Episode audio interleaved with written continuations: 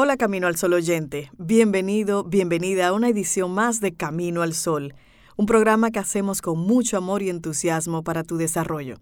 Recuerda, estamos abiertos a preguntas, sugerencias y otros comentarios. Escríbenos a través de hola arroba caminoalsol.do. Atento, atenta, porque tenemos temas interesantes.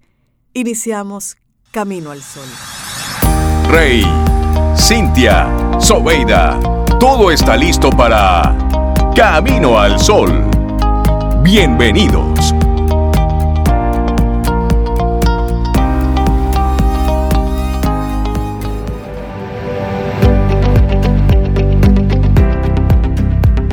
Una hermosa frase anónima dice, no permitas que tus miedos y fantasmas del pasado te roben tu felicidad. Ah, bueno. Esa es la Junta. Y mientras especialistas entendidos en la conducta dicen no puedes vivir en el pasado, tienes que estar en tiempo presente. Olvida el fuiste, tuviste, estabas.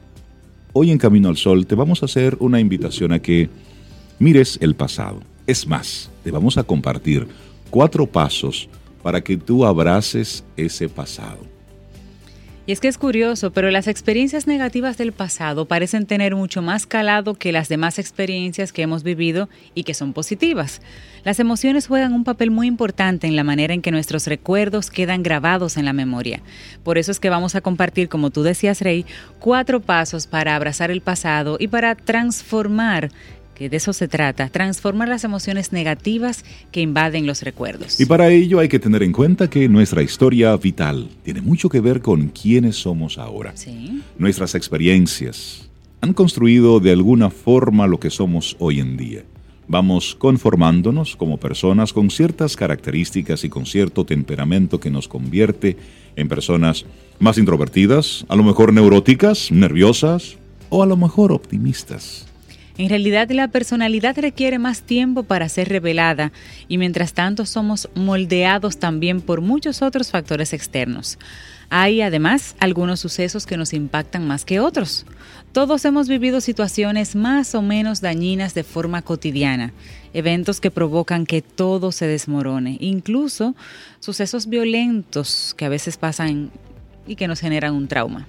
En ocasiones se mira hacia el pasado y los recuerdos nos producen dolor, nos pueden producir malestar, que no se sabe a lo mejor describir con exactitud, cosas que no salieron como estábamos planeando, situaciones que se vivieron con las personas equivocadas y en muchos casos esa sensación de haber de habernos equivocado, de haber cometido algún error y todo esto tiene un peso en nuestro día a día del que no somos a menudo conscientes y que dirige en parte nuestras vidas y nuestra toma de decisiones. En muchas ocasiones se viaja por la vida con demasiado equipaje. Cargamos la sombra de la culpa, la sombra de la vergüenza, los miedos, las frustraciones que se producen precisamente por esos eventos que están ahí guardados en el pasado. Y por eso es tan importante revisar nuestra mochila.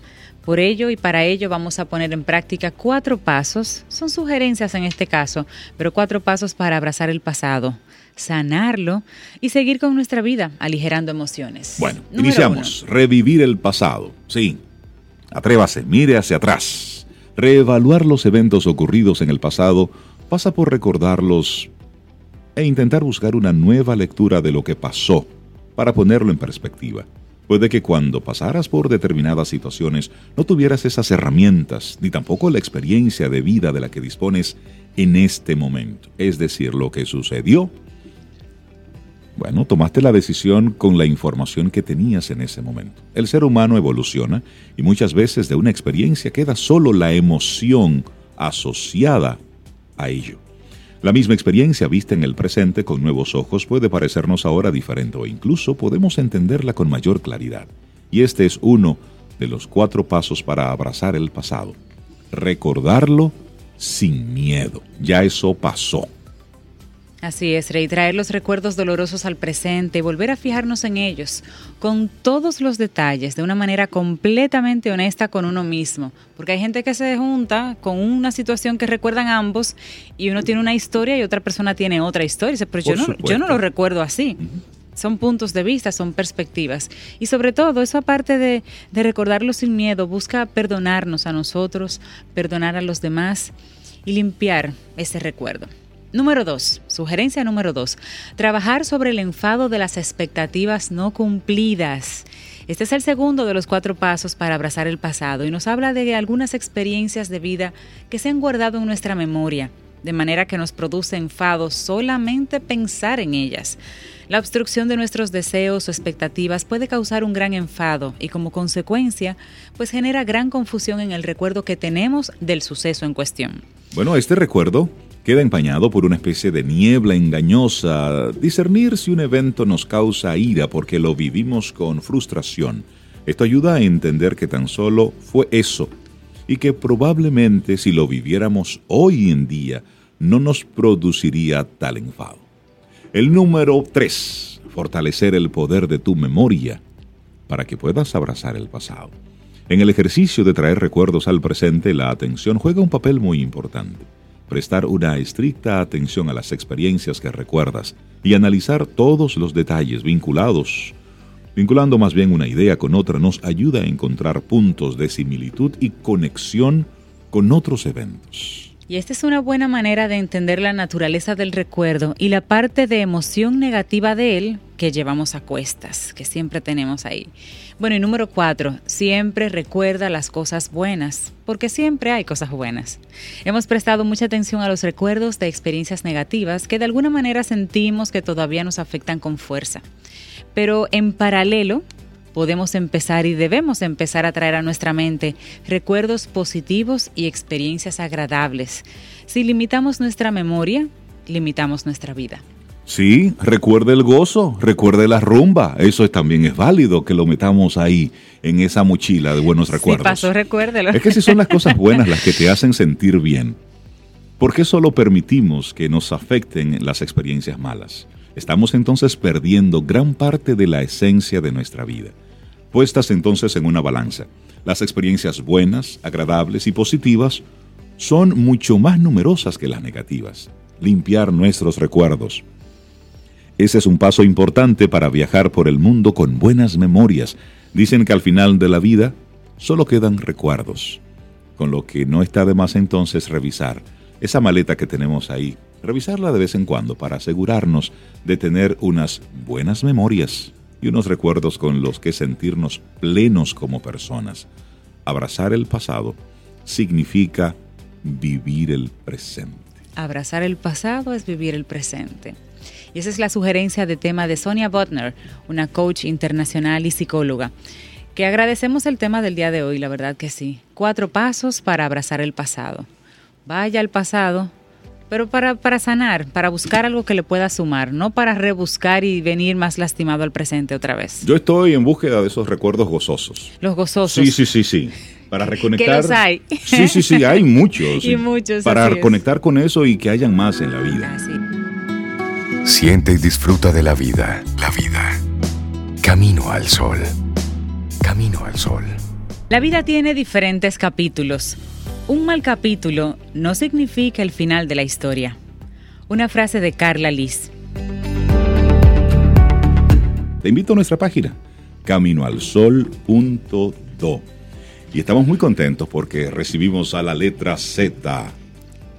Letra Z, ¿cómo así? ¿Cómo así? Te decimos. Pero búscalo en internet. Búscalo en internet. Como letra Z. Pero ella es María José Rincón una experta en libros, en letras, por eso letra Z. No a dar detalles, y es la letra Z de la Academia de la Lengua de la sección. Dominicana. Buen día, María José, ¿cómo estás? Hola, buenos días a todos, buenos días, Rey. Un hermoso tema que traes para hoy, María José. Ay, sí.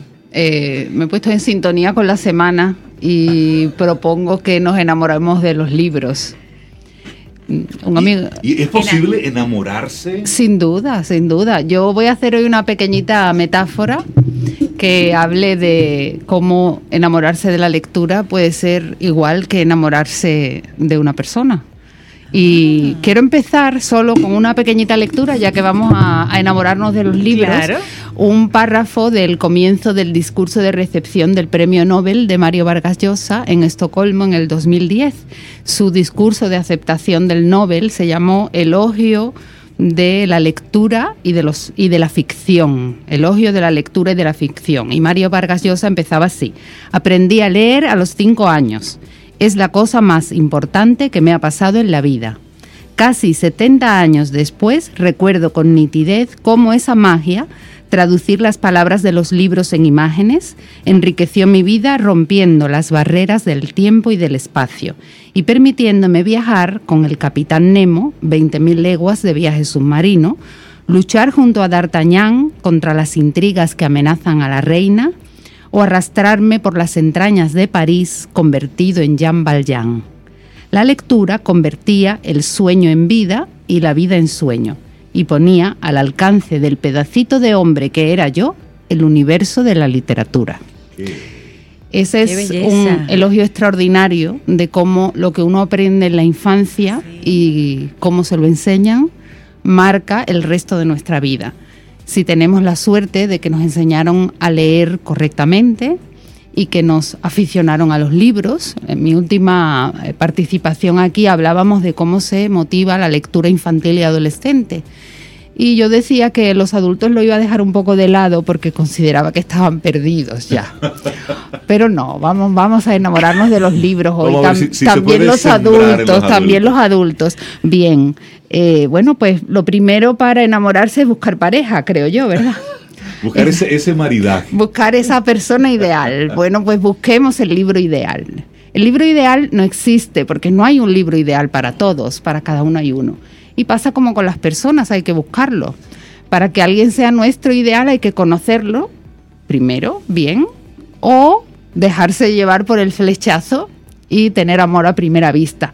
Pero para eso hay que relacionarse con los libros. Es decir, entrar, ponerle la mano, leer una que otra página. Exactamente, y acercarnos a los sitios donde hay libros, porque los libros hasta ahora no tienen patas. hay que ir. Esos libros no se nos van a acercar así tan fácilmente. Hay que ir o saber dónde buscar. Entonces hay que darse una vuelta por una librería, hay que ir a las ferias del libro, hay que ir a una biblioteca, hay que reunirse en grupos de personas que son aficionadas a la lectura.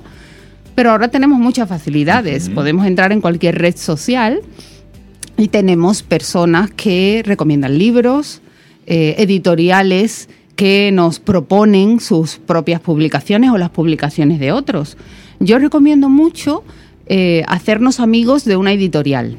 Si hay una editorial en la que confiamos, confiamos en sus recomendaciones. Sí, es muy importante esa, esa lectura referenciada. Sin duda, porque cuando estamos perdidos al principio no sabemos. Entonces, si queremos buscar pareja y nos vamos a una de estas aplicaciones de buscar pareja que hay ahora, pues es posible, es una forma. Si tú la encuentras así, perfecto, pues busquemos una red social, un tuitero, alguien que en Instagram recomiende libros y nos, nos dejamos llevar. Ese es un buen punto de partida. Nos dejamos llevar, pero después hay, como tú decías, que coger el libro en las manos o en la tableta, pasar las páginas, leer y hacer, dedicarle un mínimo esfuerzo, porque después del flechazo hay que buscar el tiempo. ¿Y cómo entonces podemos, una vez con ese flechazo, me gusta lo que estoy leyendo, ir desarrollando lo que sería el hábito?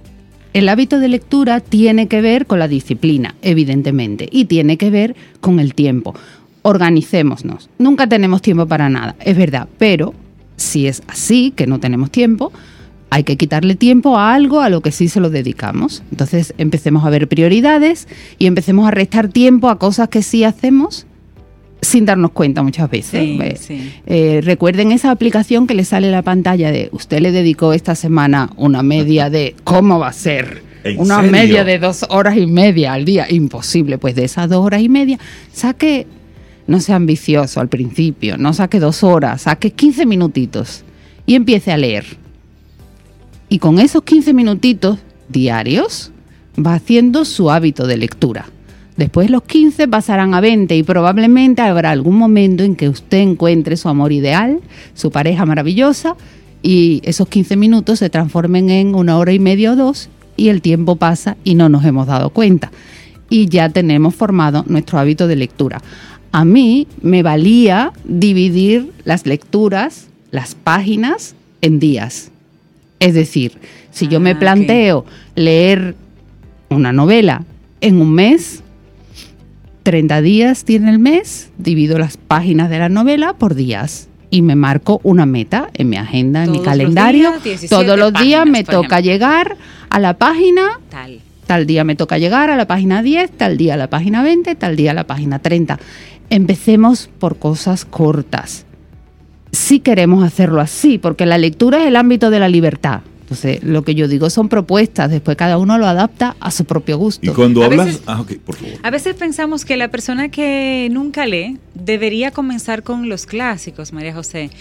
¿Qué, qué le podemos decir a una persona que, si- que toma un clásico, toma otro y realmente no conecta con la lectura y siente entonces que no está en su llamado leer? Porque si esos son los clásicos, lo que todo el mundo Si valora. eso es lo que hay que leer. y, él no- y a esa persona no le gusta, entonces es que no tiene el hábito o, o una persona puede leer cualquier cosa y, y Cualquier eso es una cosa es lectura. Cualquier cosa es Cualquier cosa lectura. es lectura. Ahora, todos sabemos que nuestro tiempo en la vida es limitado. Yo siempre digo, mi vida es muy corta para perder el tiempo en lecturas que no me gustan. Claro, mis gustos literarios son realmente particulares. Para Claro. mí, los clásicos eh, son imprescindibles. Pero eso no quiere decir que para ti los clásicos sean Lo sean. imprescindibles. Evidentemente, los clásicos normalmente los relacionamos con literatura de épocas pasadas, no siempre es así, y a veces necesitamos una ayudita para que nos introduzcan en cómo se leen esas obras de hace 10, 15 siglos. Por supuesto. Pero no siempre tiene que empezarse por los clásicos. Ya. La lectura no tiene que ser cronológica. La lectura, como el amor, insisto, es el ámbito de la libertad. Y ya que tú estás hablando del amor, y ahí lo voy a conectar con los, con los clásicos, María José. De repente comienzo a leer un libro, pero en la página 5, 6, 7, pues no lo aguanto, lo suelto. Pero ese remordimiento hace que yo vuelva hacia el libro. Pero vuelvo y lo suelto. Entonces, como en una especie de relación, Sin duda, sin duda. Es decir, Eso es una es relación como- conflictiva. es una relación conflictiva, pero como en las relaciones hay que decir, ¿me merece la pena seguir o no? No es obligatorio leer un libro. No es obligatorio. Un libro concreto. Uno debe darle la oportunidad. Yo he tenido muchos casos de autores que para mí ahora forman parte de mis favoritos, que cuando empecé a leerlos dije, pero ¿y esto? es esto? ¿En no es para mí. No, o sea, imposible. Tres páginas. No, no, no, no, no. No es verdad. O sea, ¿Cómo se le yo no voy a ser capaz. Mi vida es corta, yo no voy a estar perdiendo mi tiempo con esto. Lo cierro. Sigo con otro, porque yo simultaneo libros, que eso también es una buena táctica. Eh, hay momentos en que uno está para una cosa y momentos en que uno Sí, está para cierto, otra. sí. En el amor eso quizás no funciona, o algunas personas sí, pero a mí con los libros me vale.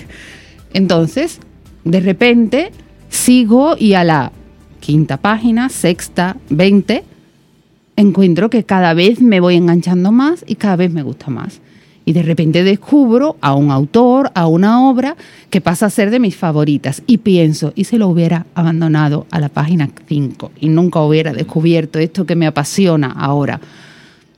Eso pasa en la vida. A veces dejamos pasar cosas que podrían habernos cambiado la vida. Dejamos pasar personas, relaciones, quizás por no dedicarle ese esfuerzo adicional. Pero remordimiento, no.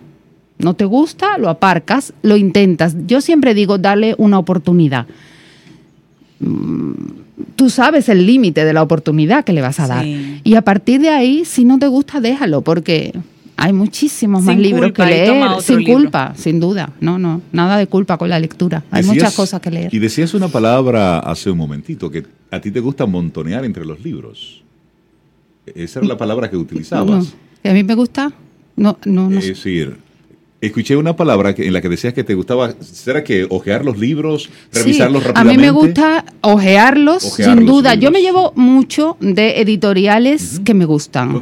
Hay editoriales en las que yo confío y en- con esas soy capaz de llegar a una librería y comprar un libro de alguien para mí absolutamente desconocido, del que nunca he oído Porque hablar. tú confías en ese criterio Confío editorial. en el criterio editorial porque sé que por ahí voy bien Y encaminada. para ese que se está que está iniciando y, que, y, se quiere poner como una meta, sí, quiero estar más cerca de los libros.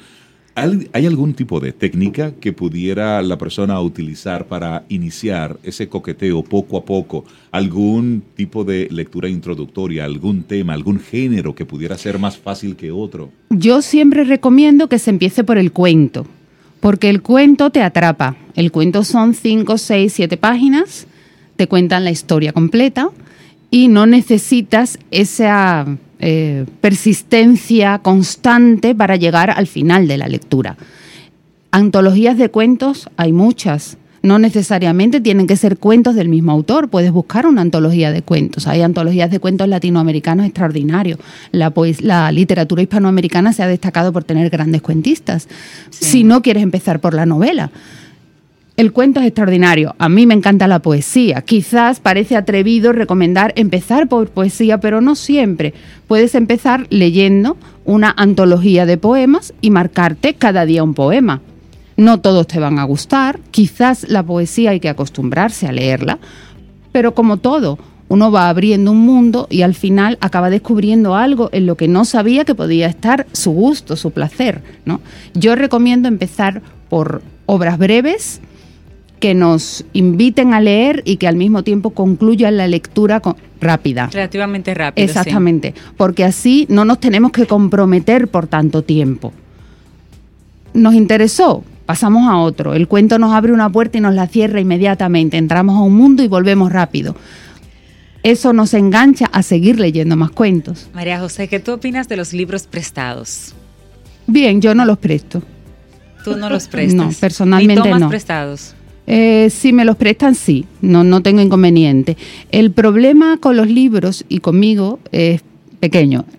En general, la gente no se atreve a regalarme libros, porque todo el mundo opina que yo ya me lo he debido leer. No, qué disparate, yo no le voy a regalar eso. Eso suele pasar. Yo digo, pero regálemelo. Tú sabes que no sé quién decía por ahí que que te regalen un libro es un doble regalo porque está el regalo particular del libro, pero además te están haciendo el regalo de que te consideran una persona lo suficientemente eh, interesante como para que le guste la lectura. Quiere decir, has dado una buena imagen de ti, si alguien te está regalando un libro. Entonces, agradezcan cuando les regalen un libro. Eh, porque el libro es un doble regalo. Una valoración. ¿eh? La sí, valoración sí, sí. de tu propia persona, porque las personas a las que les gusta leer tienen una valoración muy positiva. Entonces, ese doble regalo a mí me encanta. Si me presta el libro, yo lo tomo prestado. Suelo respetarlo mucho, porque para mí el libro es un ámbito de la intimidad. Yo no soy de las que apunta mucho, he dejado de apuntar, pero sí señalo. Para mí mi libro es una cosa muy íntima, muy privada. Eh, no lo presto, no por eso, que quizás también un poco, sino porque la gente suele olvidar que los libros hay que devolverlos. Sí. Entonces, eh, personalmente no presto libros. Si me los prestan, lo devuelvo rigurosamente, porque considero que es un ámbito privado de la persona que debe volver a su dueño. Eso, eh, la relación con los libros es muy particular, cuando uno la va, la va afianzando y desarrolla ese hábito. Y las bibliotecas en casa, por ejemplo, las personas que son asiduos lectores van armando su propia biblioteca y quieren que sus hijos o miembros de la familia pues comiencen a leer.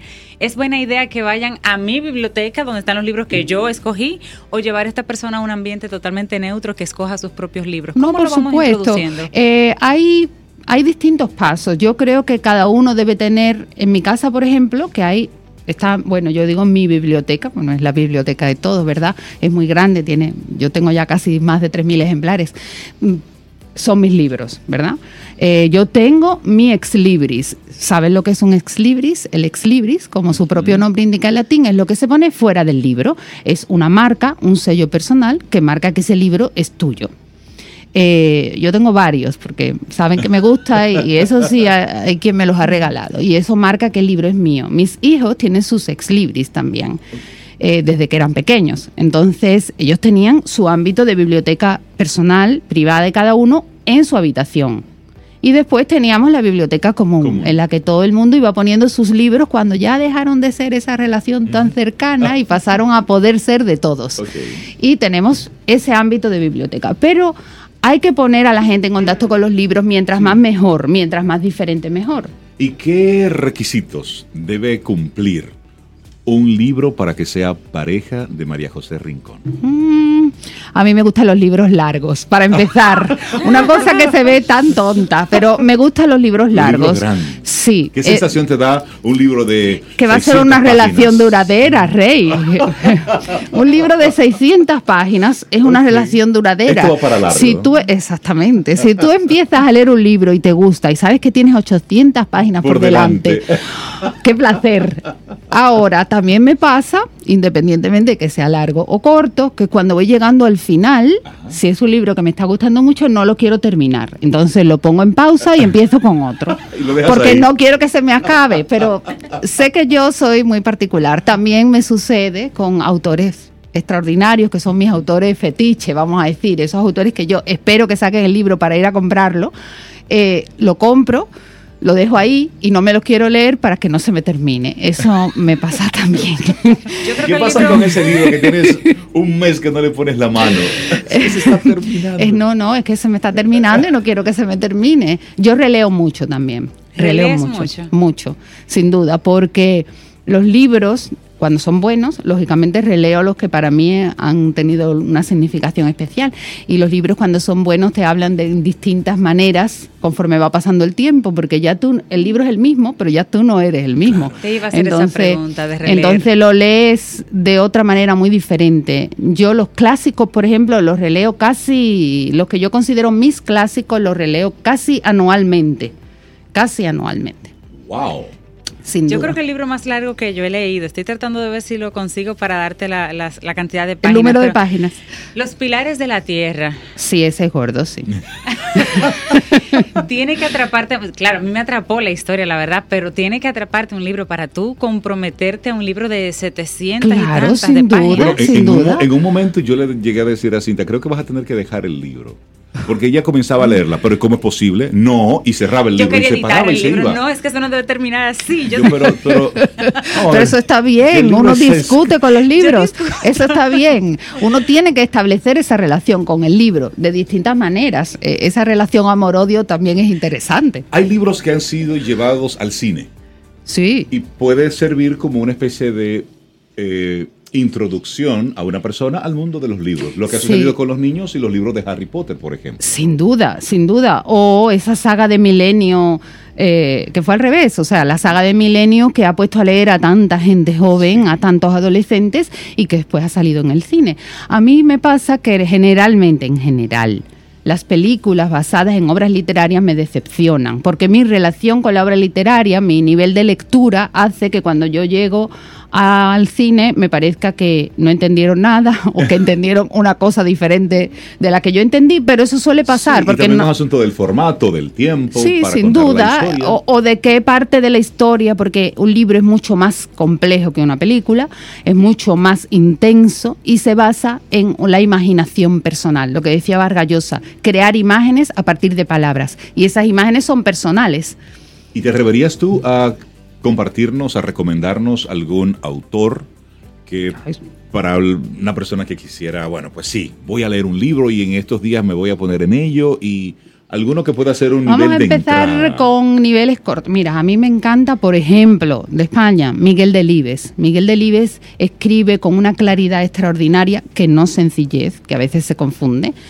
Eh, me encanta el, El Camino. El Camino es una novelita breve, protagonizada por un niño extraordinaria, bellísima. Y eso se lee, bueno, yo digo en dos tardes, vamos no, a no ser ambicioso, vamos a decir en dos semanas, ¿eh? De a ratito, bien. Me encanta la novela negra. Vamos con un autor en español de novela negra. Eh, voy a recomendar a uno de mis grandes admirados, a Leonardo Padura, el cubano. Él tiene una serie de novela negra extraordinaria que se llama eh, bueno, tiene eh, máscaras. Son cuatro, las cuatro estaciones en La Habana. De hecho, hay una serie que se llama Cuatro estaciones en La Habana, que están reproducidas en cuatro capítulos, las cuatro primeras novelas de la serie. El detective que protagoniza es Mario Conde. A los que les gusten las series y las series policíacas pueden empezar por ahí. Es una serie policíaca con el protagonista Mario Conde y sus amigos y sus compañeros de trabajo y cuatro investigaciones diferentes ambientadas en un ambiente muy tropical y muy caribeño que nos va a recordar a muchas cosas, que es La Habana. Eso pudiera ser entonces un nivel de, de entrada. Leonardo Padura es extraordinario para entrar. Para entrar porque te sitúa, te puedes ir apoyando, la serie está muy bien hecha y te puedes ir apoyando en esa ayuda para hacer esas imágenes, porque a veces la imaginación hay que ejercitarla, te puedes ir ayudando con la serie, la serie está muy bien hecha, esa es una de las series que está muy bien hecha y reproduce muy bien el personaje, o sea que por ahí pueden ir animándose. María José Rincón. Súper contenta con el tema del día de hoy. Los pilares de la tierra, mucha gente lo ha le leído por acá, le ha gustado. Eh, me preguntan por Paola, estoy hablando con Paola, y me dice, ¿y tú leíste Un Mundo Sin Fin, que es el libro que le sigue? El que le sigue a los pilares de la tengo, tierra. Le dije, lo tengo ahí, pero cada vez que le pongo la mano lo pienso. no se quiere comprometer por tanto tiempo, Cindy. María José Rincón, letra Z, muchísimas gracias por compartirnos este tema tan lindo. Enamórate de los libros. Es darse una, es darse una oportunidad. Sí, y hoy que estamos mirando un poco hacia el pasado, bueno, pues ¿Qué libro, qué lectura? Y se lo preguntamos a nuestros amigos Camino del Sol oyentes. Eh, es, te marcó, conectó contigo. Eh, por lo general, las personas que estamos conectados de una forma u otra con la lectura, hay un libro en la historia que... Que fue el que, detonó todo y a partir de ahí te hiciste lector así. Sí, sí, hay un libro que, te atrapa. También mirar un poquitito hacia el pasado, esos libros que, nos marcaron. María José, un lujo tenerte con nosotros. Igualmente, muchísimas gracias. Un abrazo. Gracias por tan lindo tema. 849-785-1110. Ese es nuestro número de WhatsApp. Escríbenos. Camino al Sol. Nuestra página entra caminoalsol.do y en todas las plataformas de podcast puedes escuchar nuestro programa luego en diferido. Compártelo, porque al final eso es lo que queremos, compartirte un contenido que entendemos que a lo mejor pueda ser de tu interés. Y hablando de intereses y de temas que son de esas cosas que no se hablan todos los días y que tú no puedes hablarla con todo el mundo. Es lo que vamos a a tener eh, en este momento esta conversación con Jocelyn Arellano. Ella es autora del libro Una puerta hacia la luz, entre otros, otros títulos. Y ella tiene como tema central la vida después de la muerte. Y precisamente sobre eso vamos a estar hablando en nuestro programa. Jocelyn, buen día. Bienvenida a Camino al Sol. Buenos días, Reinaldo. Cintia, qué gusto estar aquí para tocar el tema. Para nosotros. Un gusto para nosotros conocer. Un gran placer. La vida después de la muerte. ¿Qué pasa después de la muerte? Jocelyn, ¿cómo tú conectas con ese tema? ¿Por qué hablar de la muerte? Algo que a nadie le gusta hablar sobre esto. Muy buena pregunta para empezar de cómo conecto con este tema. Hace pues casi 30 años conocí a una mujer en México donde yo vivía, Carmen de Saibe. Carmen hoy en día tiene 86 años, es lo que se llama una medium, una psíquica. Ella y yo nos hicimos muy amigas trabajamos mucho juntas dando cursos de meditación en aquella época y eh, hicimos un libro sobre meditación, el encuentro con nuestro ser. Y teníamos un grupo de meditación en su casa una vez a la semana. Y eh, nos empezamos a dar cuenta cuando nos juntábamos que se sentían presencias. Éramos siete personas y habían presencias. Carmen tiene la facultad de poder recibir los pensamientos de los que están del otro lado. Y los recibe telepáticamente. Es como le llegan los pensamientos y ella los escribe. Entonces se podía comunicar con estas almas que estaban del otro lado y ella lo escribe y yo me pasa el cuaderno, nos pasaba el cuaderno y veía lo que decía y le contestábamos a la al alma que estaba comunicándose, le contestábamos como en esta conversación que estoy teniendo con ustedes.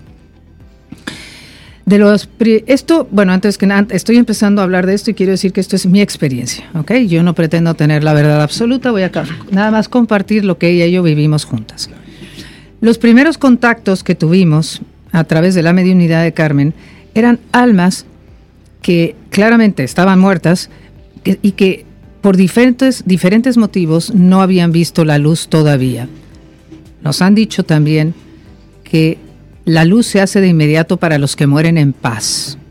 O si tú pides ver la luz cuando mueres, la ves de inmediato, esa famosa luz que se habla, que se siente un amor indescriptible, algo absolutamente divino que no conocemos en la tierra, eso se hace si tú estás en paz.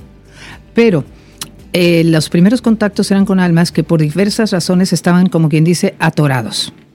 Por ejemplo, atorados quiere decir que aún no veían la famosa luz. Una especie de limbo. Es como un limbo donde ellos dicen que hay oscuridad y frío. tuvimos el caso, por ejemplo, de un hombre que se comunicó con nosotros y nos dice, me doy cuenta que sigo vivo. Me sorprende que me puedas oír. No entiendo qué pasa porque estoy en un lugar oscuro. Yo esperaba cuando muriera encontrarme, pues por lo pronto pensaba que me iba a encontrar con alguien que me iba a decir qué pasaba aquí. Eh, yo pensaba que tendría que vivir algo como una especie de purgatorio porque todos tenemos cola que nos pisen. Y me encuentro en este lugar solo, con frío, no hay nadie que me diga nada, no hay ningún purgatorio. Me dicen, me, oí voces que me dijeron que me acercara a ustedes, que ustedes podrían ayudarme. Em, yo eh, me costó mucho trabajo separarme de mi familia, dice. Eh, yo morí porque estaba muy enfermo y cuando mi cuerpo ya no pudo más, morí. Pero eh, separarme de mi familia, que siempre me había mostrado mucho, mucho amor y mucho cariño, me costó muchísimo trabajo. Ahora que estoy de este lado, yo los veo, veo todo lo que está pasando, ellos no me ven a mí, me doy cuenta de que nadie es indispensable, que, la vida continúa ah, para ellos. Y, no sé qué hacer, estoy muy triste. Yo era una persona con mi mujer muy devota, eh, seguíamos los preceptos de la iglesia, íbamos a misa. ¿Cómo es posible que en la misa, en la iglesia, en ningún lado se nos dice lo que nos podemos esperar del otro lado para tener qué hacer? qué hacer y tener como una guía? Esto, entonces, pues espero que ustedes me digan algo. Entonces, eh, le dijimos que, bueno, que lo único que tiene que hacer, lo primero que tiene que hacer, y esto va para todos nuestros seres queridos que han muerto, lo, lo que ellos tienen que hacer, o la manera en que les podemos ayudar es decirle, pide ver la luz, pide ver la luz, que la luz se haga en ti. Ahora, ¿por qué esta alma no podía ver la luz? Porque él seguía muy apegado a su familia. El apego cualquier tipo de apego, tanto en vida como en la muerte, te ata. Y entonces solo ves lo que tú quieres, solo ves el objeto de tu apego. Entonces él seguía apegado primero al cariño,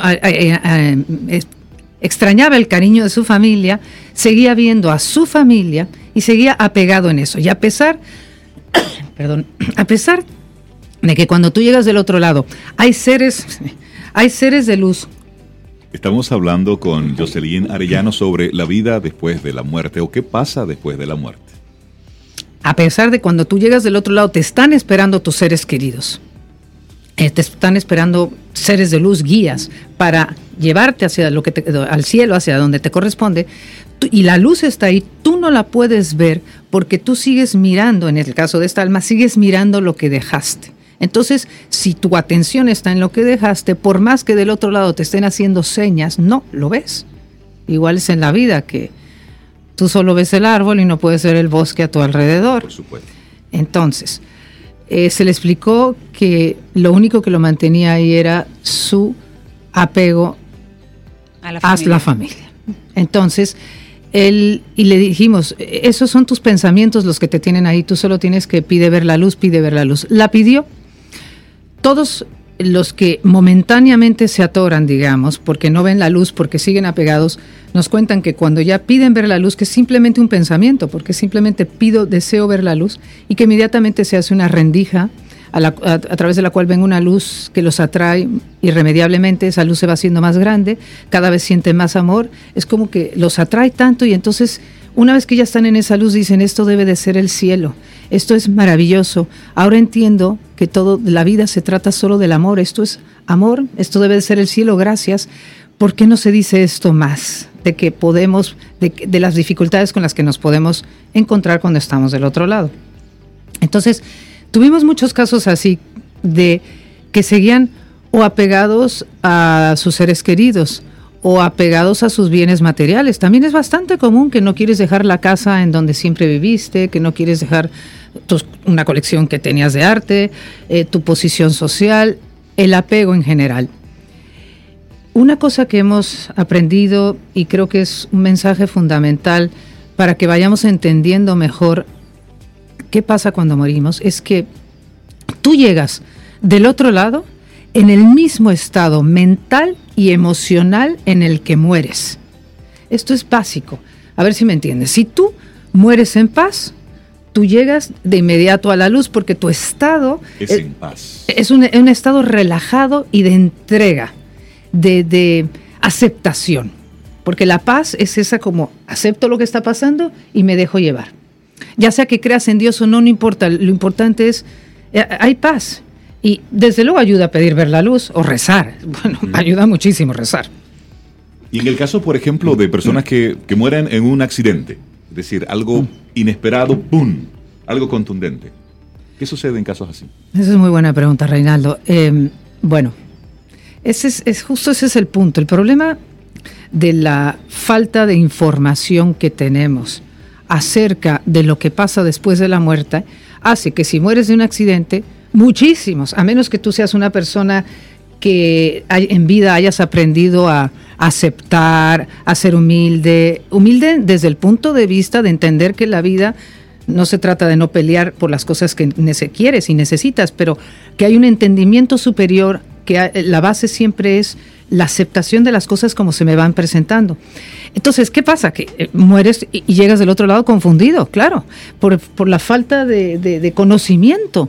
Porque si tú, eh, eh, tú vas entendiendo qué pasa después, lo lógico es que tú, si tienes un accidente en el minuto en que te das cuenta que estás del otro lado, Dios mío, hágase tu voluntad o que la luz se haga en mí. Inmediatamente la luz se hace. Pero es que eso no lo, no lo tenemos registrado porque nunca pensamos en la muerte. Mira, Reinaldo, un punto que quiero decir, porque es que aquí estoy yo hablando de esto porque esto ha sido mi experiencia, pero porque esta sociedad occidental en la que vivimos todos está realmente bastante poco preparada por- para morir. Pero yo te les quiero compartir a ti, Cintia, también que el tema de lo que pasa después de la muerte y las diferentes etapas con las que nos podemos topar se ha eh, estudiado en muchísimas religiones, eh, grandes religiones y filosofías. Vamos, por ejemplo, hace 30 siglos los egipcios desarrollaron todo una serie de manuales que se llama el, eh, se llama Peri Em Heru, pero en realidad es un manual de salida hacia la luz. Hace 30 siglos esa gran civilización ya hizo todo un estudio de lo que nos podía esperar para que la gente se preparara las diferentes etapas, porque yo aquí te estoy hablando de una primera etapa que puede ser si no mueres en paz y sigues muy aferrado a lo que tenías o a lo que pasaba en tu vida terrestre. Esa es una primera etapa. No solo los egipcios eh, escribieron muchísimo sobre eso, luego vinieron todo el budismo, el budismo tibetano, o sea, el del siglo VIII después de Cristo en Japón, China, India, todos los países donde se extendió el budismo, se escribió en esa época uno de los libros más famosos sobre el tema, que es el libro tibetano de los muertos, que también se traduce como el libro de salida hacia la luz. Entonces, ahí también hay mucha información. Después, en el siglo XV, también en Occidente se escribieron varios libros, menos conocidos, pero bastante circulados. Uno se llamaba el Ars Moriendi, el arte de morir, escrito por unos monjes dominicos, que circuló bastante para hacer la época y se tradujo a casi todos los eh, idiomas de Europa Occidental de esa época.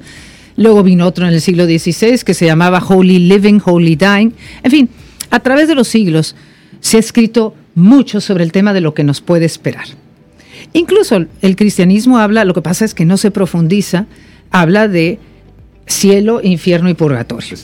Es decir, eh, y creen en la vida eterna y hay etapas. Por eso esta alma con la que hablamos esperaba un purgatorio, pero no, no sabía, por ejemplo, eh, y no se sabe, que el famoso purgatorio o el famoso infierno son estados mentales.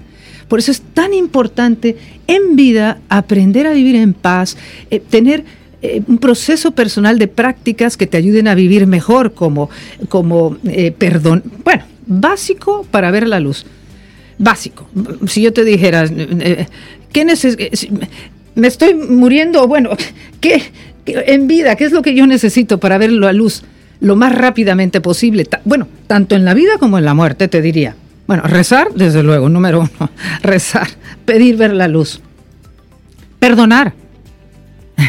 Es que cosas tan básicas como perdonar, o sea, perdona tus, lo que tú llamas tus enemigos y perdonarte, perdonarte. En la década 70, unos, unos médicos, bueno, pues se atrevieron a escribir, después de una serie de experiencias en, en el quirófano, de presenciar ese momento de, muerte de, algún paciente en estado terminal y uno de esos médicos se atrevió a escribir en un, en un periódico en Estados Unidos, principios de la década 70, que él como médico y desde la ciencia, él entendía que había algo que la religión debía darle respuesta, que él había presenciado en la sala de cirugía cuando y le puso nombre, cuando el alma sale de un cuerpo y aunque ese cuerpo pudiera quedarse respirando, pues ya habían una serie de signos que desde la ciencia ya habían podido identificar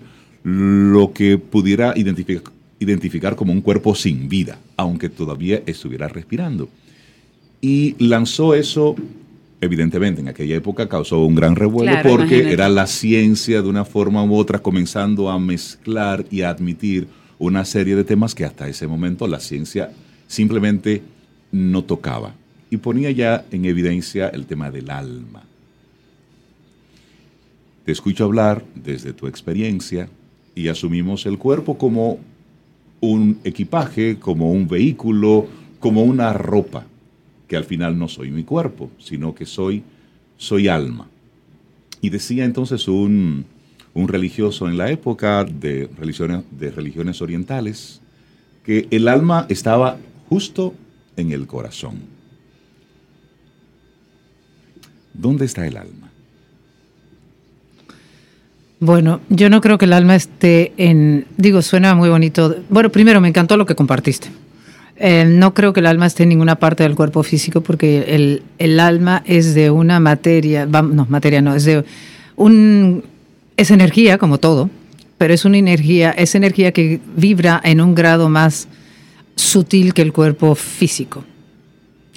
Tanto es así que cuando, bueno, tanto es así que cuando lo que muere es el cuerpo, lo único que se queda aquí es el cuerpo físico y su contraparte que se llama el cuerpo etérico. El alma entonces sale del cuerpo. Ahora, ¿dónde se aloja esa alma? Yo no creo que se aloja en el cuerpo físico per se. Es una pregunta que no te la puedo explicar, no te la puedo contestar, pero no creo que se aloje en el cuerpo físico. Em, porque yo creo que el alma vive al mismo tiempo en el cuerpo físico y también vive al mismo tiempo en el mundo espiritual. Eh, creo que tiene eso, porque, en fin, eso es lo que yo creo, pero prefiero no entrar ahí porque no lo conozco al dedillo. Volviendo a la vida después de la muerte, lo que sucede. Sí.